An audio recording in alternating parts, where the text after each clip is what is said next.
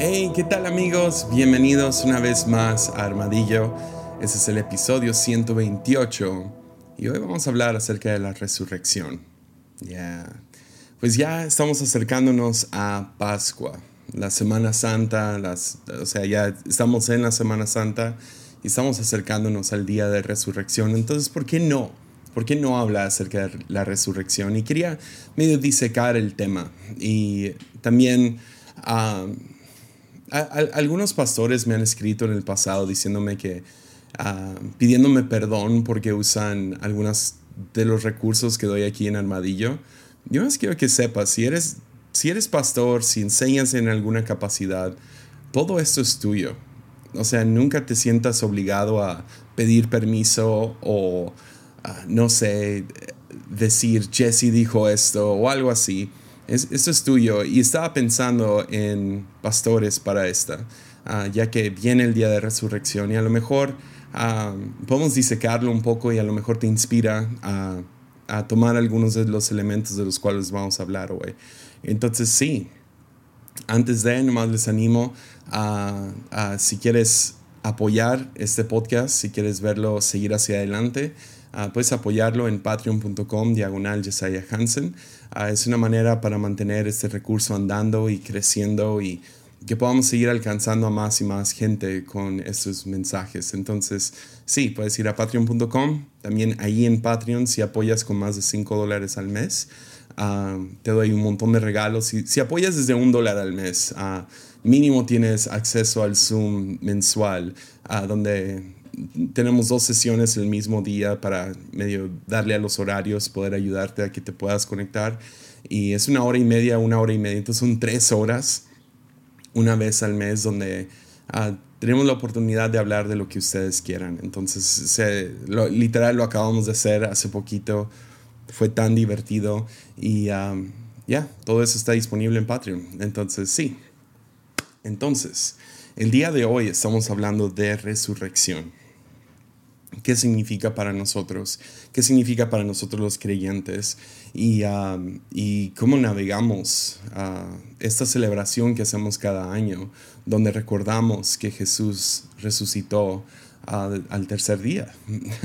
y me gustaría nomás, uh, nomás decir que yo comencé, pues, nací en cuna cristiana, le dicen, es como Ah, nací eh, dentro de una familia creyente. Entonces podrías decir que por, ah, por mera casualidad terminé siendo cristiano, que si hubiera nacido en otro lugar del mundo, ah, a lo mejor hubiera sido de otra religión, si hubiera crecido con otra familia.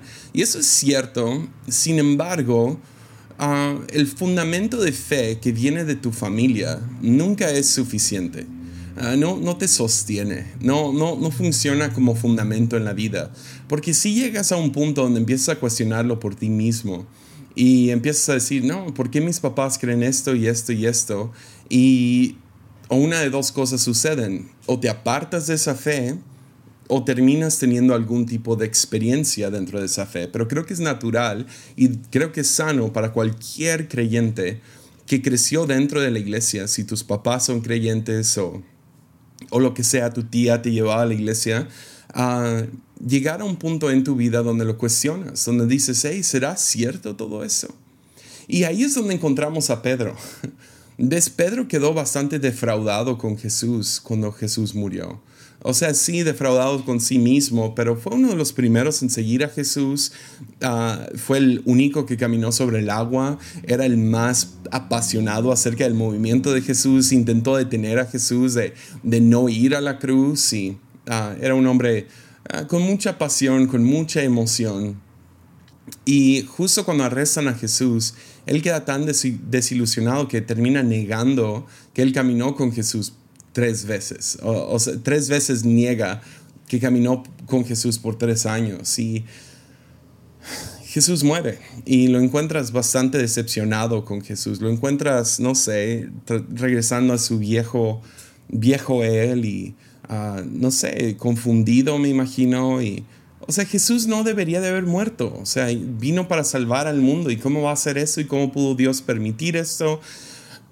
Jesús no era tan poderoso como decía ser y cómo nomás se dejó morir. Y la lucha esta de fe que Pedro tiene, creo que es, es, es necesario para cualquiera de nosotros. Porque luego llega algo más.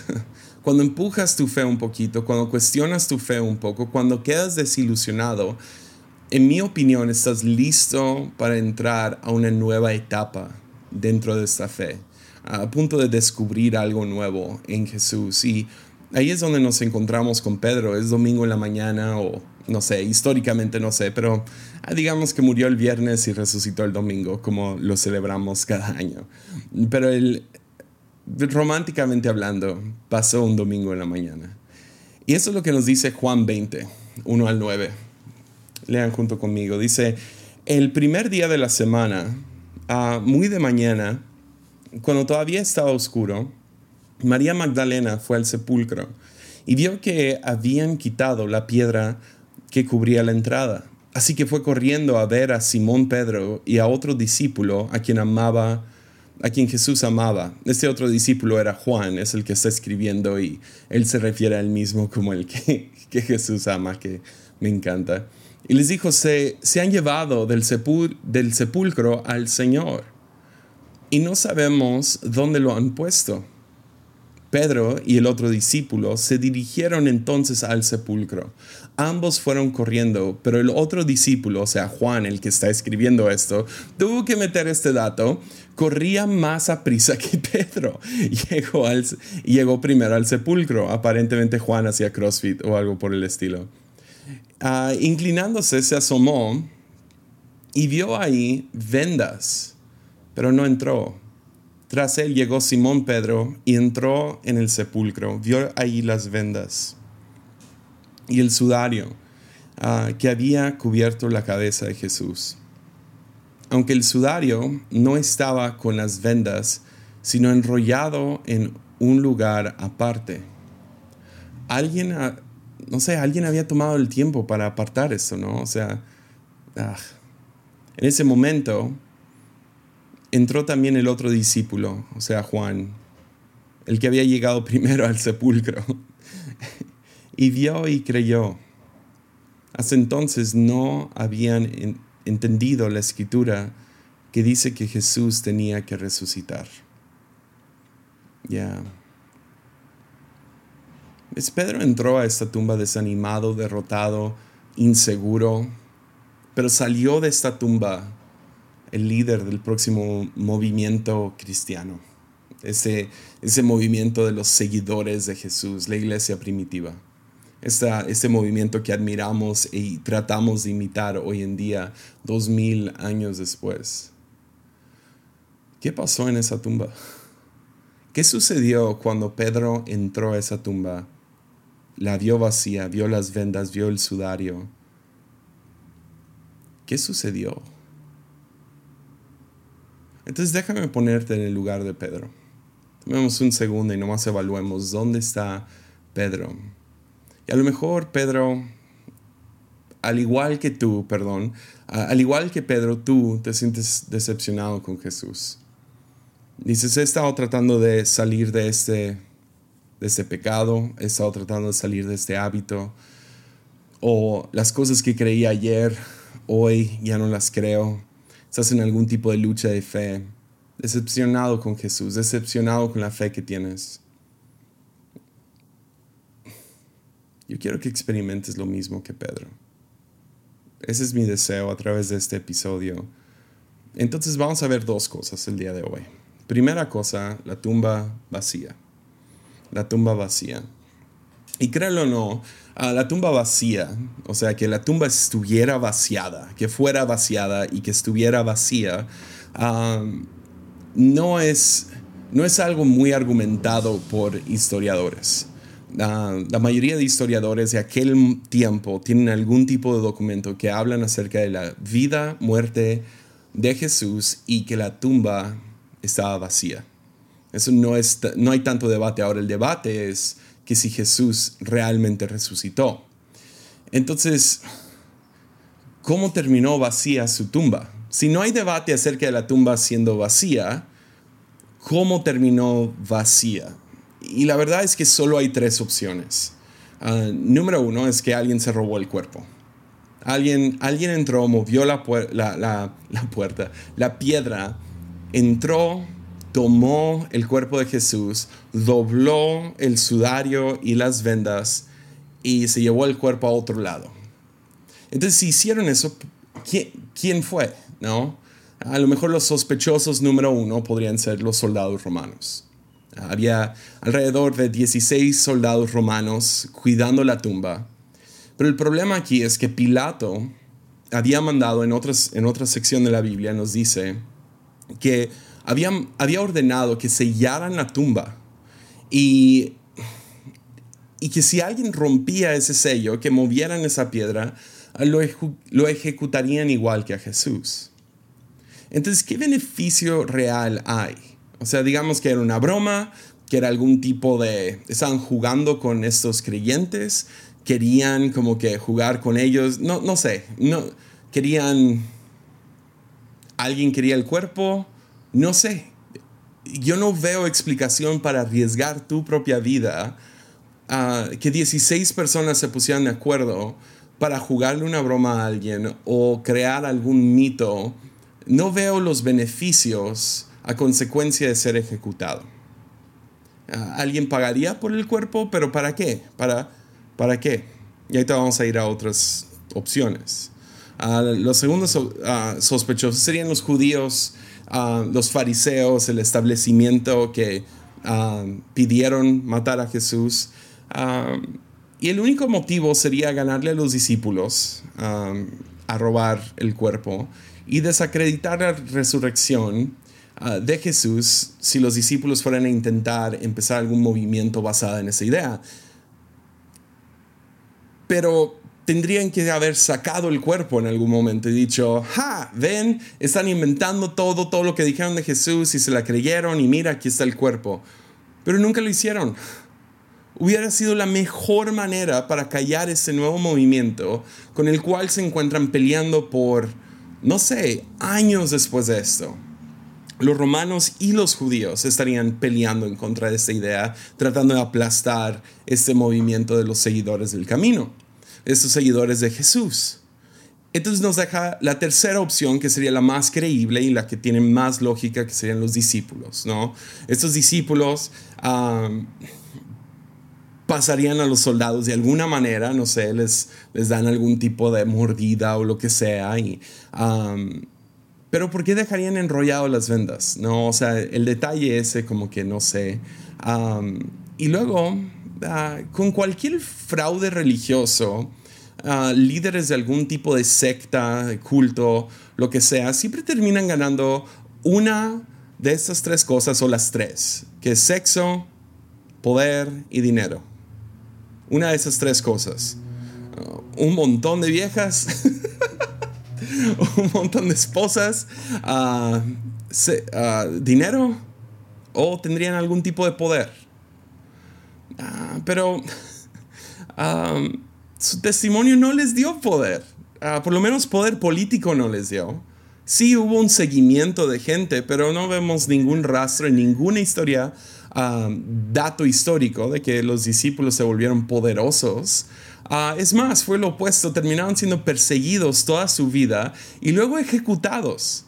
Entonces, según Eusubio de Cesarea, Pedro y su esposa, o sea, Pedro, el más fregón de todos, el que corre y todo eso, el que entra en la tumba, él termina crucificado igual que Jesús, pero al revés, junto con su esposa que o la crucificaron o la empalaron. ¿No crees que en algún momento, si era algún tipo de dominio, de poder, de poder, no sé, estar sobre los demás, de tener algún poder, influencia política, no sé? ¿No crees que en algún momento habían dicho, sabes que no, ah, no nos sirvió este fraude? Ah, mejor no, ¿sabes qué? Siempre no. Ah, ya, no, porque ves, nunca les dio nada de dinero, no les dio sexo y no les dio poder entonces, ¿de qué sirvió hacer algún fraude como ese y mantenerlo hasta el día en que mueres? Ya. No tiene sentido que ellos hayan vivido como vivieron si supieran que todo fue un fraude. Aún los, los top, top, top uh, fraudes religiosos han salido algún escándalo de ellos. Ha salido algo acerca de sus vidas. Entonces que alguien se haya robado el cuerpo, no creo. Que nos deja otra opción, que es que Jesús nunca murió. ah, este, este, me encanta porque hay todo un libro escrito acerca de eso. Ah, hay algunos que creen que, que dicen que Jesús nunca murió, que se desmayó y que despertó después. Ah, se presentó a sus discípulos como si hubiera resucitado. Luego fue a, fue a Francia, se casó con su esposa María Magdalena y vivió ahí hasta que Tom Hanks rompió el código. sí, el código da Vinci. Ah, el problema con esta teoría es que los romanos eran expertos en crucificar. Y te digo otra vez, la Biblia nos sirve como un dato histórico, por lo menos esos cuatro evangelios ah, nos sirven como datos históricos. Aparte tenemos a gente como Josefo, tenemos a Eusebio, tenemos varios historiadores, tanto griegos como judíos, que confirman la muerte de Jesús o la crucifixión de Jesús. Romanos eran expertos para esto. Y en cada uno de los evangelios nos describe cómo al final terminan perforando el corazón de Jesús con una lanza. Aparte de azotarlo brutalmente y aparte de colgarlo en una cruz. Y si hubieras sobrevivido, ¿cómo pudo haber convencido? Nos llega con todos, no sé, sanó en tres días esa golpiza, clavos en las manos o en la muñeca, una lanza que lo perforó. O sea, ¿cómo llegó ante sus discípulos diciendo que era Jesús el juez de la tierra? ¿Me entiendes? Que nos lleva con la última opción, que sería Jesús realmente resucitó. Y es sin duda la explicación más simple. Ah, y es el más, es el más difícil de creer también. Pero la explicación sería que Jesús resucitó, ah, apareció a sus discípulos, les dio la gran comisión. Ellos dedicaron sus vidas a testificar lo que habían visto y escuchado y perdieron sus vidas haciéndolo. Wolfhard Pannenberg, un teólogo ah, que trabajó bajo Karl Barth, ah, un teólogo bastante reconocido, es básicamente el, el fregón detrás de teología sistemática él dice esto, dice, la evidencia de la resurrección de Jesús es tan fuerte que nadie lo dudaría, excepto dos razones. Primero, que es un evento inusual.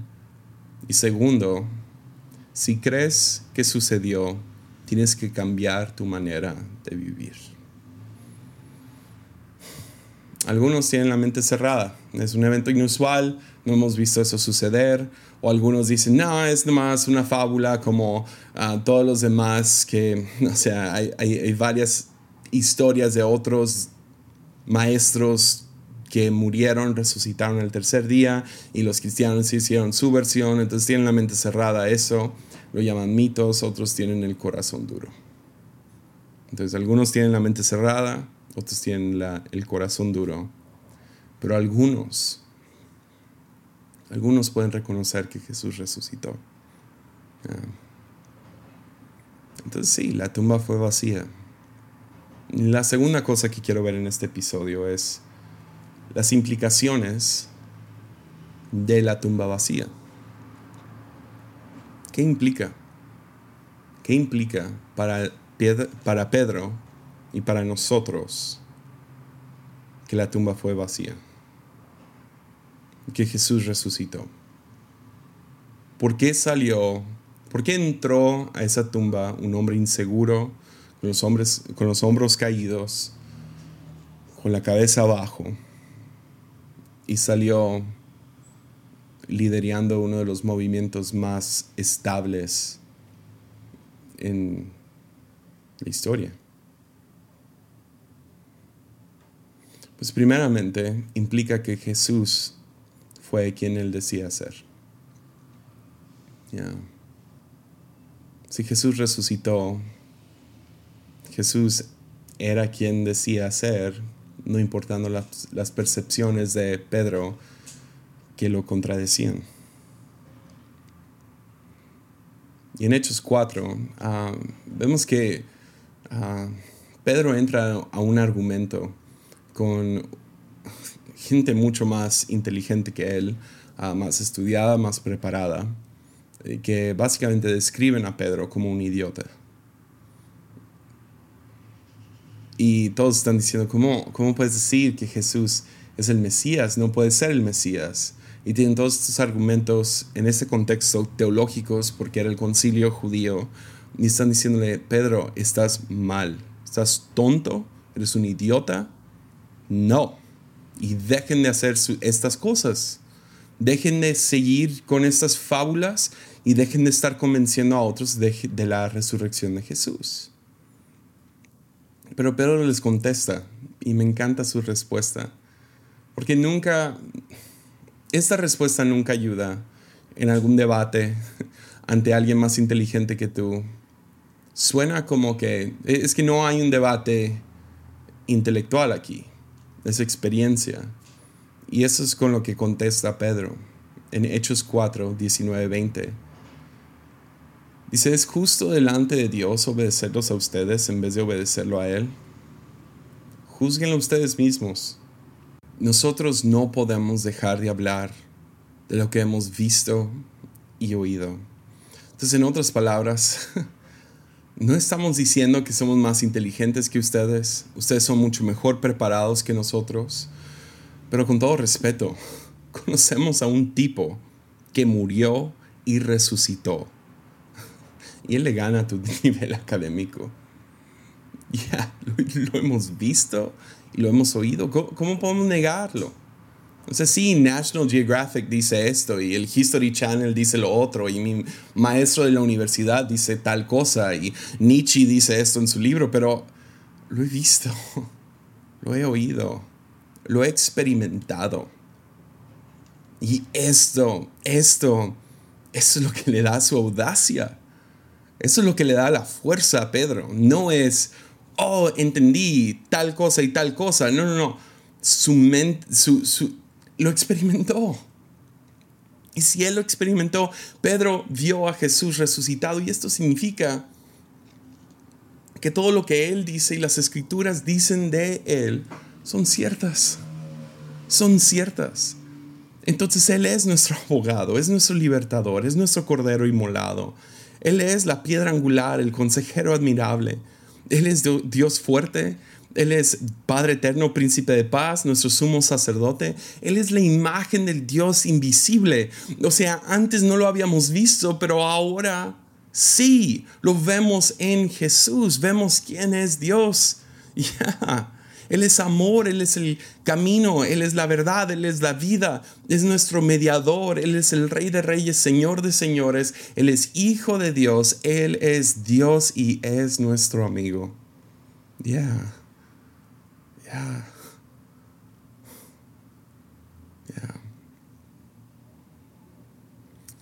La otra cosa es que la otra implicación de esta tumba vacía es que el pasado de Pedro ya no lo definía. Y existe esta pregunta, y es una pregunta grande que filósofos y psicólogos y todo tipo de académicos han estado tratando de responder, y es si el ser humano puede cambiar. Si, si sinceramente puedes cambiar. No sé si alguna vez has visto Doctor House el hombre más amargado, pero más inteligente y más no sé, a mí me cae súper bien Doctor House, pero um, entiendo que está bien amargado. Su filosofía es gente no cambia. Pues dentro de la fe cristiana, de la muerte y resurrección de Jesús, existe la creencia de que el ser humano sí puede cambiar. Porque puede haber este proceso de morir y resucitar. Pedro sentía como si hubiera decepcionado tanto a Jesús que su relación con él ya no se podía reparar. Pero en primera de Pedro 1.3, Pedro nos escribe las siguientes palabras. Dice, por su gran misericordia nos ha hecho nacer de nuevo mediante la resurrección de Jesucristo. O sea, nacimos de nuevo, ya no somos el mismo, somos una nueva persona por medio de la resurrección de Cristo, para que tengamos una esperanza viva. Entonces encontramos dos cosas que ahora nos redefinen.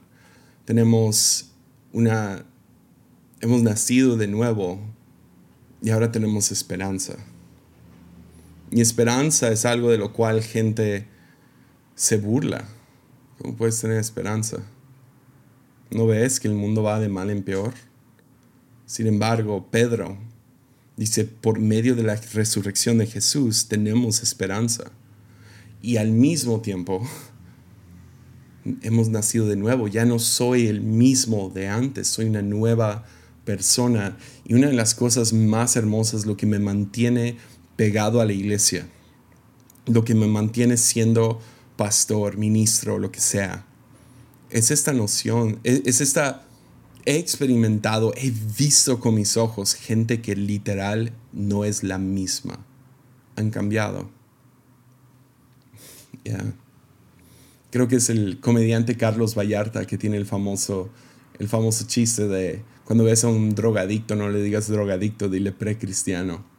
Y yo sé que lo dice burlándose, pero hay mucha verdad ahí. ¿Por qué? Porque cuando has experimentado esta resurrección, te das cuenta que ahora tu pasado ya no te define. Ya. Ya. Pero ¿de dónde viene esta esperanza? Esta esperanza es lo que creemos que nos da aceptación en Dios que nos da libertad para acercarnos confiadamente a su trono.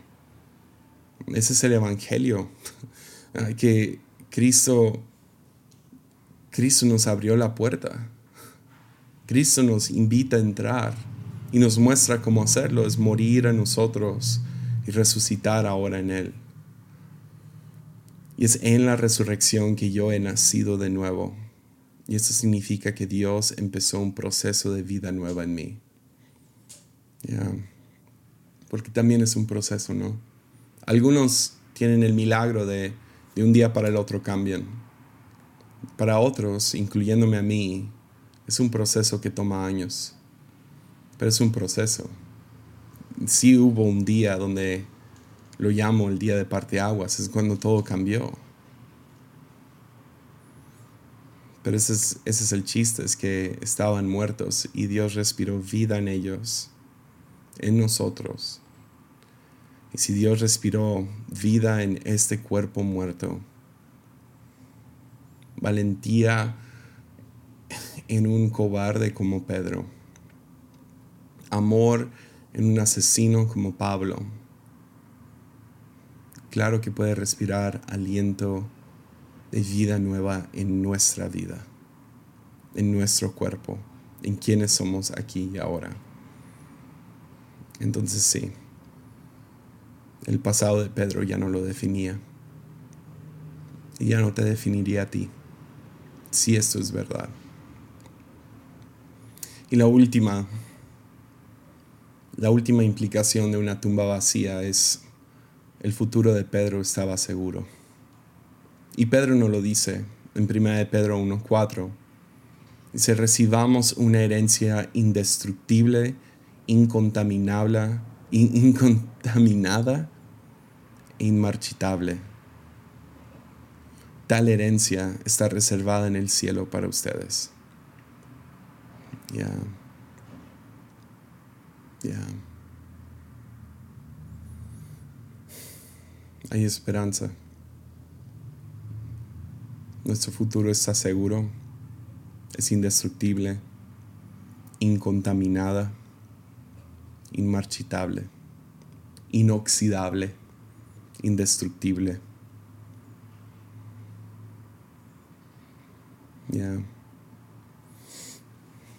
Leí un libro hace tiempo, no me acuerdo quién era, pero era un predicador viejo.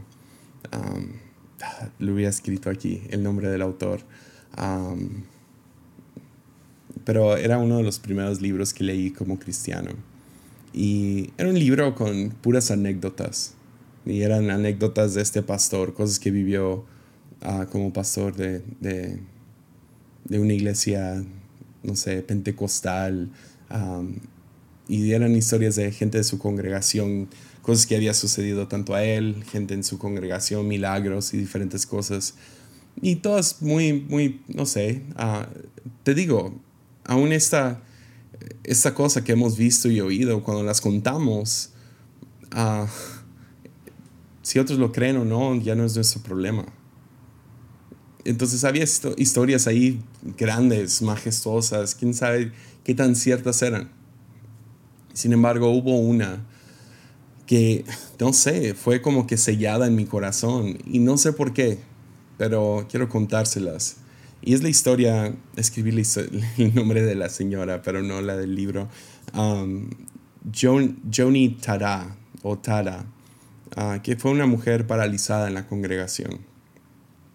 Y un día, en un momento, ah, tú sabes cómo son los pentecostales, ah, no sé, están teniendo un tiempo de alabanza y se está alargando la cosa. Y esa mujer estaba paralizada de, de su cintura para abajo y estaba en su silla de ruedas. Y en un punto, medio espontáneo, todo el mundo empezó a arrodillarse literal, una congregación de miles empezó a arrodillarse cantando una canción. Y mientras todos están postrados, arrodillados, algunos acostados boca abajo, a ella le dio mucha envidia. Ella estaba en su silla de ruedas y ella no podía hincarse, no podía eh, tomar esa postura. Y empezó a, llorar y a llorar de envidia y, un poco de, sentimiento, pues, qué injusto. Ah, yo no puedo arrodillarme ante mi rey. Yo quiero arrodillarme y no puedo. Y en eso esta mujer sintió un susurro del Espíritu Santo, ah, un recordatorio de la esperanza del cielo. Y ella escribió, dice que, que el Espíritu le recordó que al llegar al cielo iba a tener rodillas nuevas. Entonces ella dice que la primera cosa que haré cuando vea a Jesús va a ser arrodillarme con mis nuevas y santificadas rodillas.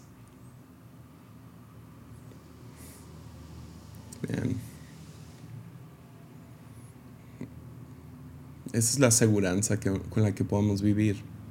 Es toma fe, toma un salto yo entiendo que no hay nada material ah, ahí, no hay nada... es fe. Pero en esto ponemos nuestra confianza de que un día vamos a ser resucitados. Entonces no importa lo que grite el mundo, confías. Y esta resurrección es es un regalo para todo aquel que la recibe. Entonces, ya, este Pascua, um, aprovechala. Reconoce la resurrección. Reconoce que sí Jesús resucitó, que si realmente pasó eso, no lo vimos con nuestros propios ojos, pero si sucedió, entonces Jesús es quien dijo ser. No es un mentiroso, no es un loco. Nuestro pasado ya no nos define y nuestro futuro está asegurado.